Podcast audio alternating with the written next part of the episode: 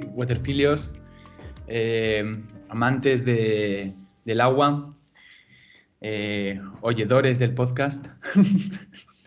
Estamos un día más aquí, una semana más, convocados los dos hermanos para hablar, discutir, dialogar en torno a una figura del cine, una figura, una figura, mm, ¿qué figura? ¿Qué figura? ¿Qué tiene esta figura? Menuda figura. ¿Te lo figuras?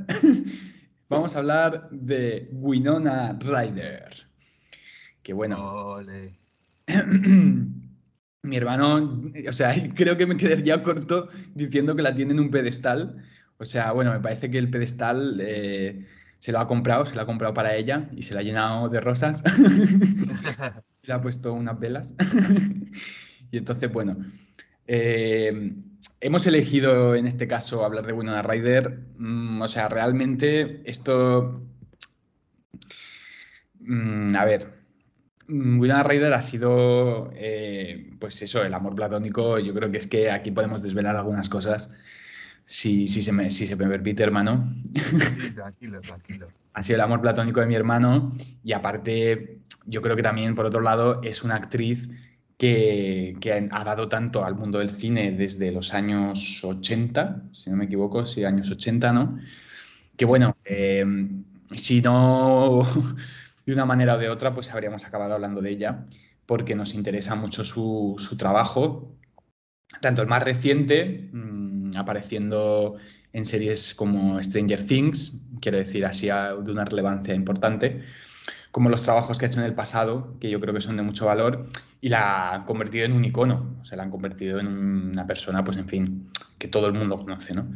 Eh, con esto me refiero a películas como Eduardo Manos Tijeras, eh, Drácula, La Edad de la Inocencia, Reality Bites, eh, en fin, y más y más, eh, podemos seguir diciendo.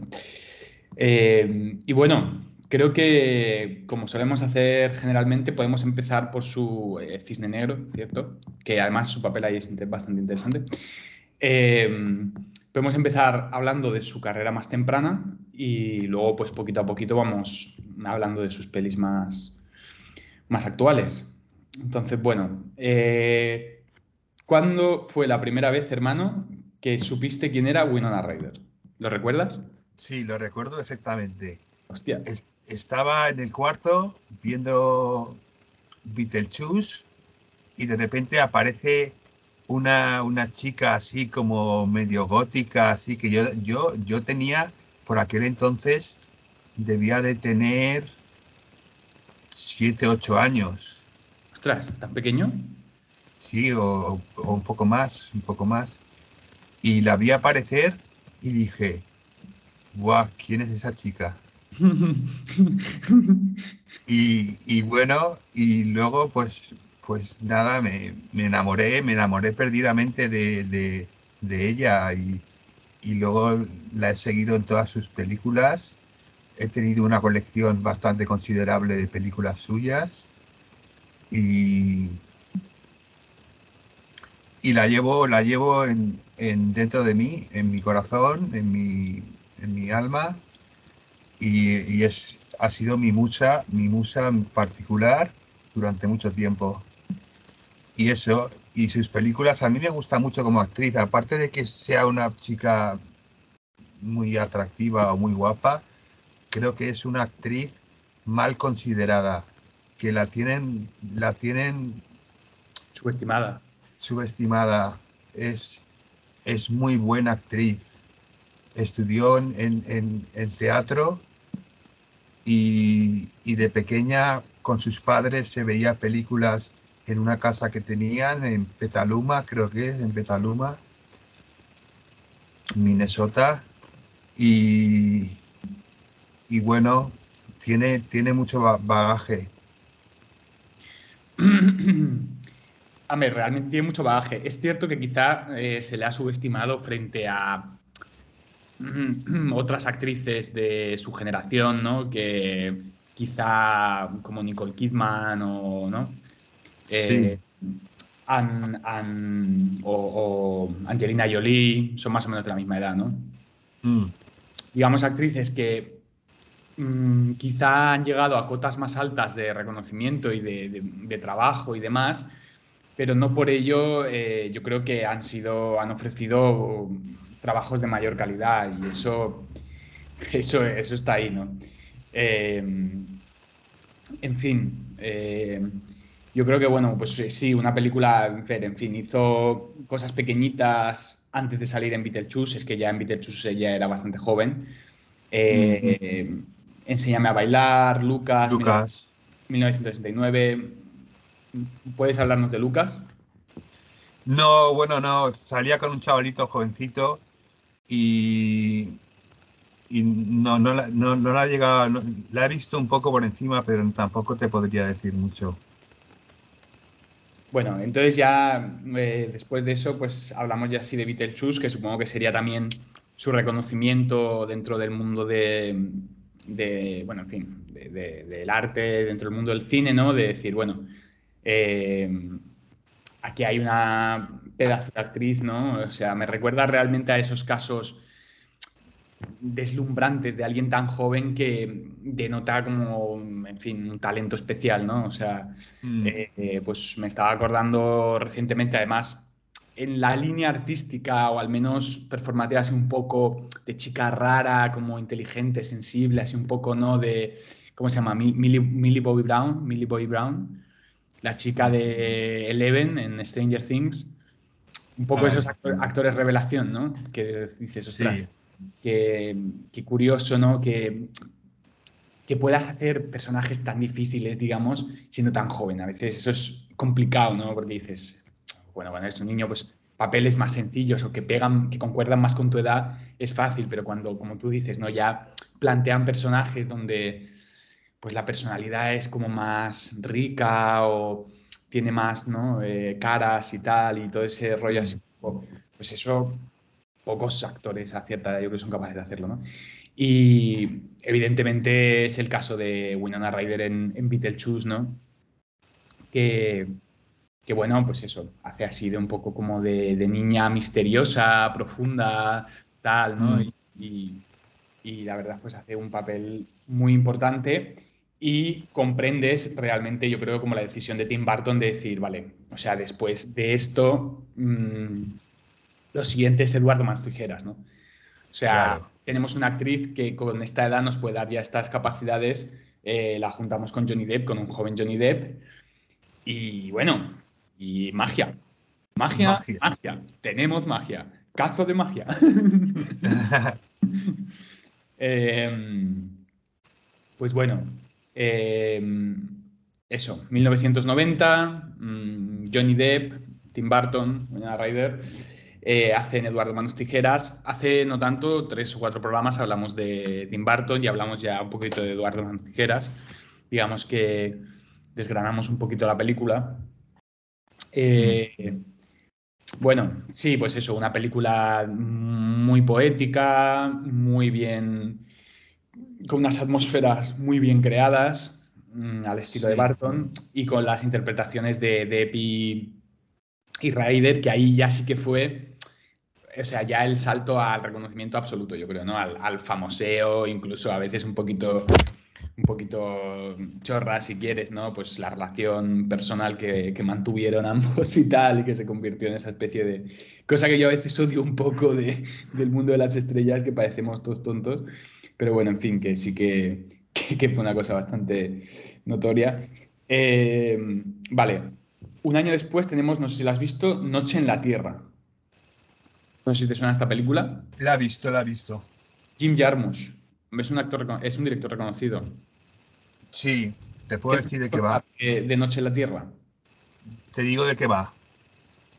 Es ella, son varios, varios sketches, o sea, varias historias dentro de una misma película. Y en la que sale Winona Ryder, que es la que me acuerdo mejor, es una taxista ella que lleva a un chico a, a, su casa y eso, y, por el camino van hablando y eso, y bueno, es entretenido. Mola, mola, mola. Em, sí, en fin. A ver, yo no creo que la haya visto, a ver.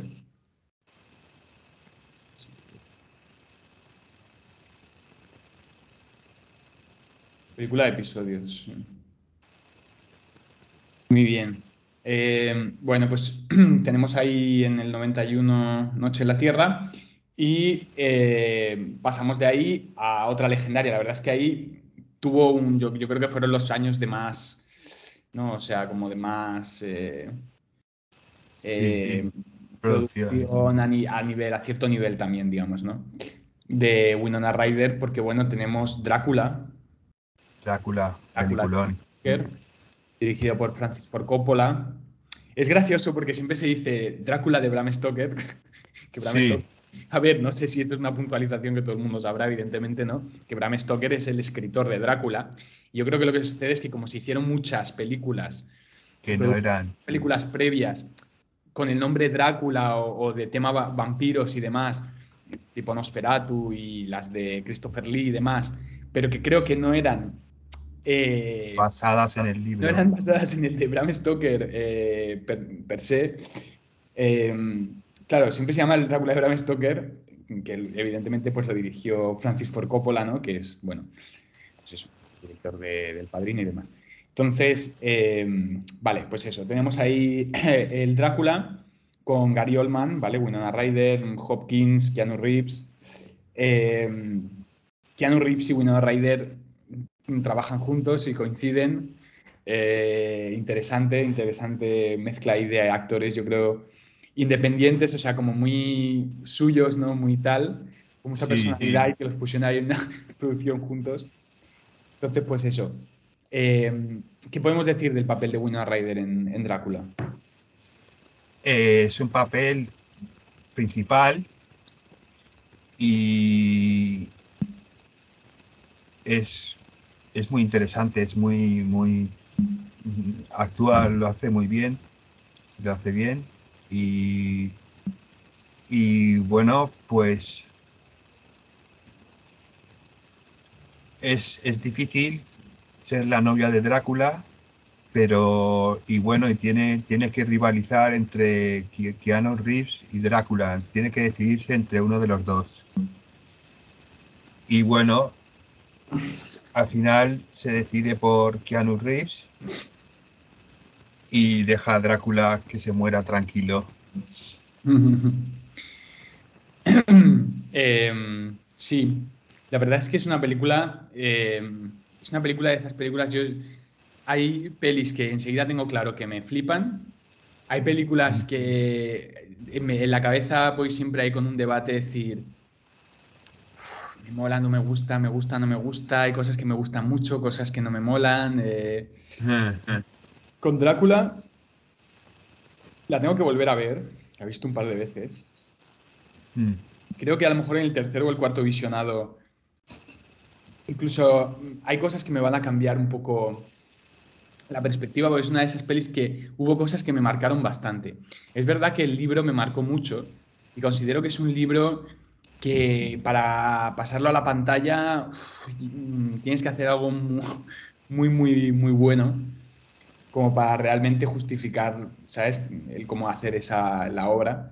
Eh, Es una obra, es que es una obra que es muy buena a nivel literario, ¿no? Entonces, claro. Claro, yo me lo he leído también. Claro. Y, pero es verdad que hay cosas que yo creo que acertó mucho Coppola en la película, las interpretaciones, o sea, el casting de los actores es una, por ejemplo, ¿no? Ahora que estamos hablando de... Sí. Eh, Gary Oldman eh, mola mucho y Winona Ryder también. Em, y bueno, las ambientaciones son, son, son bastante, bastante interesantes, la verdad, son bastante interesantes. La dirección de vestuario creo que a veces tiene aciertos muy, muy chulos.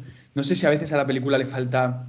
Pero si tú te fijas en el Drácula libro, hay mucho humor, tío. Es una película que, salta mucho entre lo oscuro y tal, y como una comedia muy curiosa, una comedia un poco negra, muy curiosa. De repente tienes capítulos que te sacan completamente de lo que estabas leyendo y te empiezan a contar una historia medio chorra, casi incluso, y luego vuelve a... Entonces, y ahí a veces yo pensaba, digo, hostia, realmente ha conseguido coger toda la esencia del libro en ese juego, pues a veces era demasiado... Es que el libro es tan, es tan bueno, el libro que... es muy bueno, es muy bueno. Mm. Es, lo que te digo, o sea, es, como muy psicológico así, te, penetra mucho, mm. pero luego a veces sabes salir muy bien, que yo creo que a veces sale y, y tiene capítulos y momentos y tal que son muy graciosos, son como cómicos. En fin, mm. eh, pero bueno, eh, en fin, sí, la verdad es que es una película que, vale la pena, vale la pena verla. Hay una adaptación que hizo justo, pues, eh, estuvo metido, creo que es una adaptación, porque hizo una película mm, llamada La Casa de los Espíritus, The House of the Spirits. Con Antonio Banderas. Con, nuestro, nuestro compatriota Banderas. y es una adaptación del libro de, de Isabel Allende. Sí. ¿Qué puedes contarnos de esta película? Pues poco, porque no me la he visto, no la he conseguido. Ah, no la conseguiste ver. Pues venga, a ver si cuando vaya a verte me la descargo y nos la vemos. Vale. Hay que vérsela, porque yo tampoco me la he visto. Vale, la edad de la inocencia. Sí, esa sí que me la he visto. ¿Y qué, qué opinas? El vestuario y la ambientación están muy bien. Los diálogos son muy de la época, porque está basada en, la Edad Media, en, no sé qué, época exactamente, pero bueno. No, no, pero no es Edad Media, ¿eh? Bueno, según tengo entendido, estamos hablando del siglo XIX, o sea que ya es... Ah, vale. Ya es edad casi contemporánea, ya es la contemporánea, ya es pasada la Revolución Francesa y todo esto. Sí, yo es que los, a, los que los veo un poco viejos son Edad Media. Que sí, sí, a ver, claro. Eh, y ya los más Claro, eso. Edad media, edad media. Tú, a cualquiera que veas así por la calle que ya está un poco flojete y lo veas así un poco, dices, ¿tú quieres de la edad media o qué? o sea, quiero decir, no, sin eso. Vale, pues entonces, vale, siglo XIX, vale, lo que sea. Eh, hombre, es una película dirigida por el grandísimo Martin Scorsese. Sí. Eh, y bueno, ¿y qué, más nos podemos comentar? Pues que... ¿Qué te parece la presentación de Ryder en concreto? ¿Qué te parece cómo lo hace? ¿Algo a destacar? O... No, bueno, bien, bien, en su, en su, con sus registros buenos. Vale. Eh, aquí tenemos una peli que, que, la hemos visto los dos y que yo a veces confundo, pero que es, es es Reality Bites. Esa muy buena. Que, además el director es Ben Stiller. Sí. El grandísimo Ben Stiller. Zulander. azul, la azul. en Zulander también sale Winona. Sí, sí, sí, sí, sí, es verdad. ¿Qué, qué, de qué hace Winona? Que, Winona, que no me acuerdo. ¿De qué hace? Sale, sale en, en, un, en un bar, bueno, en, en, un pub, en una especie de pub, Sí. En, una esquinita ahí tomándose unas, unas copitas ahí. Bueno, es una aparición muy grande, ¿no? No, es, solamente una aparición. Cameo, así como el que dice. Cameo. Em, hostia, es que ahora que lo has dicho, es en. que hay una, una, serie que me vi yo, una serie de los 90 súper guapa, que se llama Freaks and Geeks. Sí. Y, o sea, la película, todos los actores, a ver, son actores que no son especialmente conocidos. En el momento sale James Franco, de hecho. Lo que pasa es que en el momento eran como chavales jóvenes. Sí. Y en el último capítulo, o sea, que en el último capítulo aparece Ben Stiller. Pero que lo hacen de coña, lo hacen de coña porque Ben Stiller ya era más mayor en aquella época, o sea, ya era un tío conocido y ves, estás todo el rato viendo una serie que nadie es conocido, digamos, no es esto. Y de repente hace un cameo Ben Stiller, que lo hacen en plan coña, que entra en la. No, sé qué pasa, ese último capítulo y tal, no sé qué, y de repente abre la puerta eh, y Ben Stiller es uno de los policías, es un policía. abre la puerta y dice, ay, tal, no sé qué, y es Ben Stiller. Y dices, ¿qué coño? Yo me parto cuando hacen esas cosas. Esas locuras me parto de risa. Mm. Eh, pues sí, eh, vale, Reality Bites, sí, es, es, eh, es una película bastante chula. La banda sonora es muy buena, yo la tenía en, comprada. La banda sonora eh, es de Carl. Wallinger. Ah, la fotografía es de Luezki, ¿eh? Tú sabes quién es Manuel Luezki, ¿no? No. Ese tío tiene creo que como dos o tres Oscars hostia. por la fotografía. Sí, es uno de los que dirigió la de, de Revenant, de Iñárritu. O sea, es el que dirigió la fotografía. ¿Sabes? Que es... Entiendo que esto es más cine indie, pero que Mm. ya en este siglo estaba haciendo el pavo como producciones de lo más tocho, ¿sabes? Ya. Eh, Mujercitas, Mujercita, sí. ¿qué, qué podemos comentar de Mujercitas? Pues bueno, el personaje, ella creo que se llama Joe. Joe. Y tiene unas hermanas, unas hermanas que, que en la época, pues, pues querían, la madre quería que, que se casasen y, y Winona conoce a un hombre que es muy buen hombre, que se enamora de él y, y eso es la historia de cómo casar a las hijas con, con, con, con, con unos, con unos hombres. Co- con- vale, vale, vale. O sea, ¿cómo, cómo casar a, a tu hija con un, con un chorbo, ¿no? O sea, es un poco Sí. como para un manual, como un manual de estos de, de la- del frigorífico, lo que sea, que dices, bueno, Sí. pues eh, primero eh, conozcan al hombre, eh, alimentenlo, alimenten al hombre, denle dos platos de, Y alubias. Dos raciones de, de puré de patata, tres vasos, tres vasos de agua y, y un, y, un, y un capón. Vale. A casarse. vale. Luego, bueno. eh, vamos a ver, películas así. Alien Resurrection. Oh, qué buena. ¿Qué, qué comentamos de Alien Resurrection? No es. Esta, esta no es de. Esta no es de. Este, de Scott, es de Jean-Pierre Genet. ¿Jean-Pierre Genet es el de Al Amélie? Puede ser. Hostia, este, la dirigió lo mismo que el de Amelina, ¿no? A ver. Ah, sí, es el de Amelie, tío, es el de Amelie. El de Amelie dirigió Alien Resurrection. No sé, a veces pasan cosas que me parecen curiosas. Vale, eh, pues eso. Dirección, Jean-Pierre Genet. ¿Qué comentamos de la interpretación de Winona? También papel principal, ¿no? Sí. Y a ver, comparando. mm, primer Alien, Alien Resurrección, ¿qué? Mm, ¿Mejora la cosa? ¿No? Eh, bueno, la película es, es, es muy buena.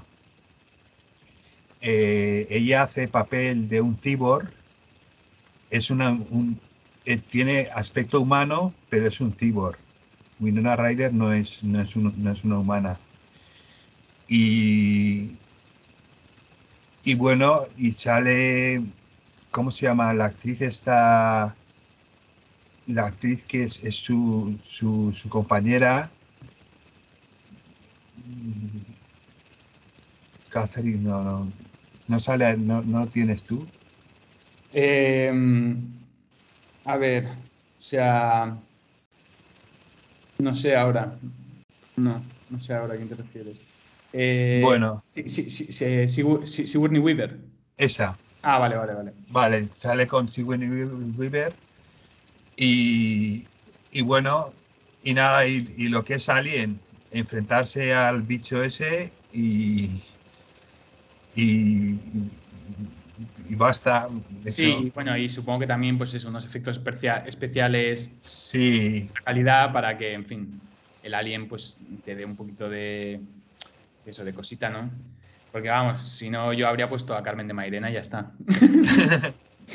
te ahorras dinero y eso. Todo lo que no tengo en el morro lo tengo en el potorro. Eh, muy bien, pues Alien Resurrección, esta la hemos visto los dos también, Inocencia Interrumpida. Sí. También la teníamos por ahí en DVD. Eh, bueno, ¿algún comentario sobre la peli? Bueno, vale. ¿Que comente yo? Sí, si quieres.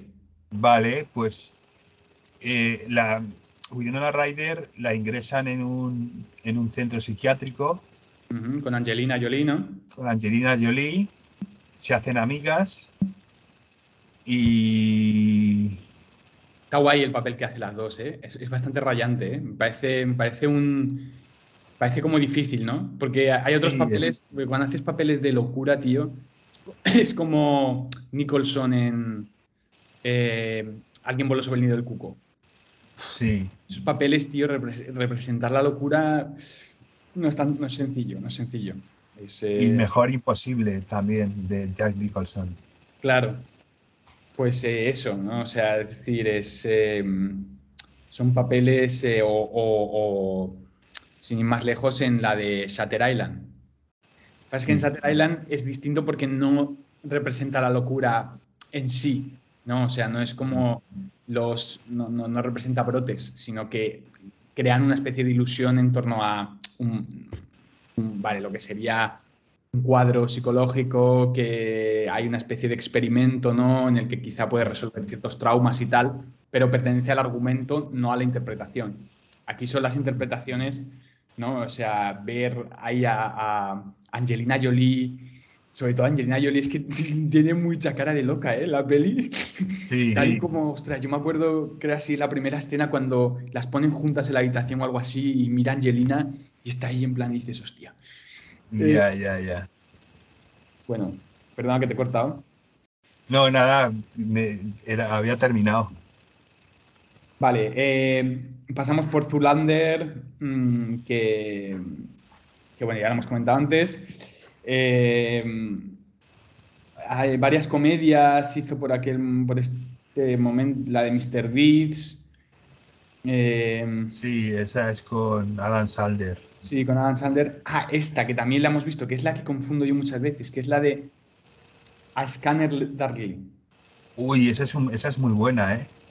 Que además esa se la recomiendo a los que se sientan un poco frikis, que, que sientan que son un poco frikis, esa película les va a gustar que además la dirige Linklater, que es el a que a mí me gusta mucho Richard Linklater, tío. Es un director muy especial, tío, muy especial que hay gente que no lo entiende muy bien o gente que yo creo que lo consideran como un poco un poco eh, soft, ¿sabes? Porque bueno, es mm. director de, de, las de Before, Before Sunshine, Before, eh, Before Midnight. Eh, mm que me parecen películas súper chulas, comedia, o sea, mm, películas románticas que es a veces complicado hacer, ¿sabes? Y que la gente, yo creo que según el nivel de, bueno, tolerancia, ¿no? Al azúcar, digamos, pero bueno, como al, al, género, son, muy críticos y a mí me parecen peliculones. Y también hizo la de Boyhood, eh, Momentos de una vida, que es una película también muy chula de una madre y el niño y, bueno, pues típicos, digamos así, como problema. Es que eso es un poco la clave, no, me refiero a la película, perdón que he hecho un paréntesis, pero de Scanner, de, Scanner Darkly, que es, más experimental, pero que, no sé, o sea, que el Linklater, por un lado, a veces te hace como una cosa así que dices, bueno, esto es como para la familia o es más realista, pero a la vez está cargado en mucha calidad. Y em, eso, a Scanner Darkly yo recuerdo haberla visto. Es animación, ¿no? O sea, se puede considerar animación, lo que pasa es una animación un poco rara. Sí, sí, es, son dibujos de, basados en las figuras reales. Claro. Y, bueno, y tenemos un reparto de, bastante nivel. Keanu Reeves. Keanu Reeves vuelve a coincidir con... Jeff Daniels. Robert Downey Jr., en fin. Eh, pues sí, eh, muy chula, la verdad es que muy chula y momentos, o sea, una imagen, como unas experimentaciones con la imagen muy, muy interesantes, tío. La verdad. La película para mí es un poco hipnótica. Sí, tiene un poquito así como de. Sí, sí, como que te intenta hipnotizar, ¿no? Hmm. Mm. Pues sí, sí. Em, vale, ¿qué más cositas tenemos así recientes? Bueno, eh, bueno, trabajo con Aronofsky en Cisne Negro. Em, no sé si recuerdas el papel de ella. Sí, bueno, recuerdo que, que, estaba un poco, que era como la mala, ¿no? La mala de... La mala, pero que bueno, que en realidad también es porque el otro este era un... Es como la ex del tío este, ¿no? Ya que él ya digamos, ha vampirizado, como por decirlo así, y ahora está con esta chica jovencita que está intentando un poquito como llevarla al, mundo oscuro. Yo, o sea, Black Swan me mola, o sea, me parece que es interesante, me parece que es interesante. Eh, es una película que me pasó a la inversa. La primera vez que la vi me gustó bastante, la segunda vez que la vi hubo cosas que me, que a veces me, no sé, no me llegaban tanto, pero bueno, que independientemente, se puede decir que es una película mm, de una calidad, pues eso, eh, alta. Y, y, sí, a ver, Winona Ryder no, o sea, su papel es interesante, lo que pasa es que tampoco tiene mucho, no, no aparece mucho, ¿no? O sea, no es, no, no es, en fin, papel principal tampoco, es secundario y bueno, pero sí, para mí, por otro lado, cuando la vi aparecer ahí, después de un tiempo así en la sombra, digamos, de esos niveles de producción me sorprendió. Yo me acuerdo cuando vi a Winona Ryder en la película, dije, hostia, Winona Ryder la han vuelto a coger para una película, ¿sabes? Así más conocida y tal. Em, y bueno, ya de ahí, no sé, vi que su carrera sí que empezaba a subir otra vez un poco, ¿no?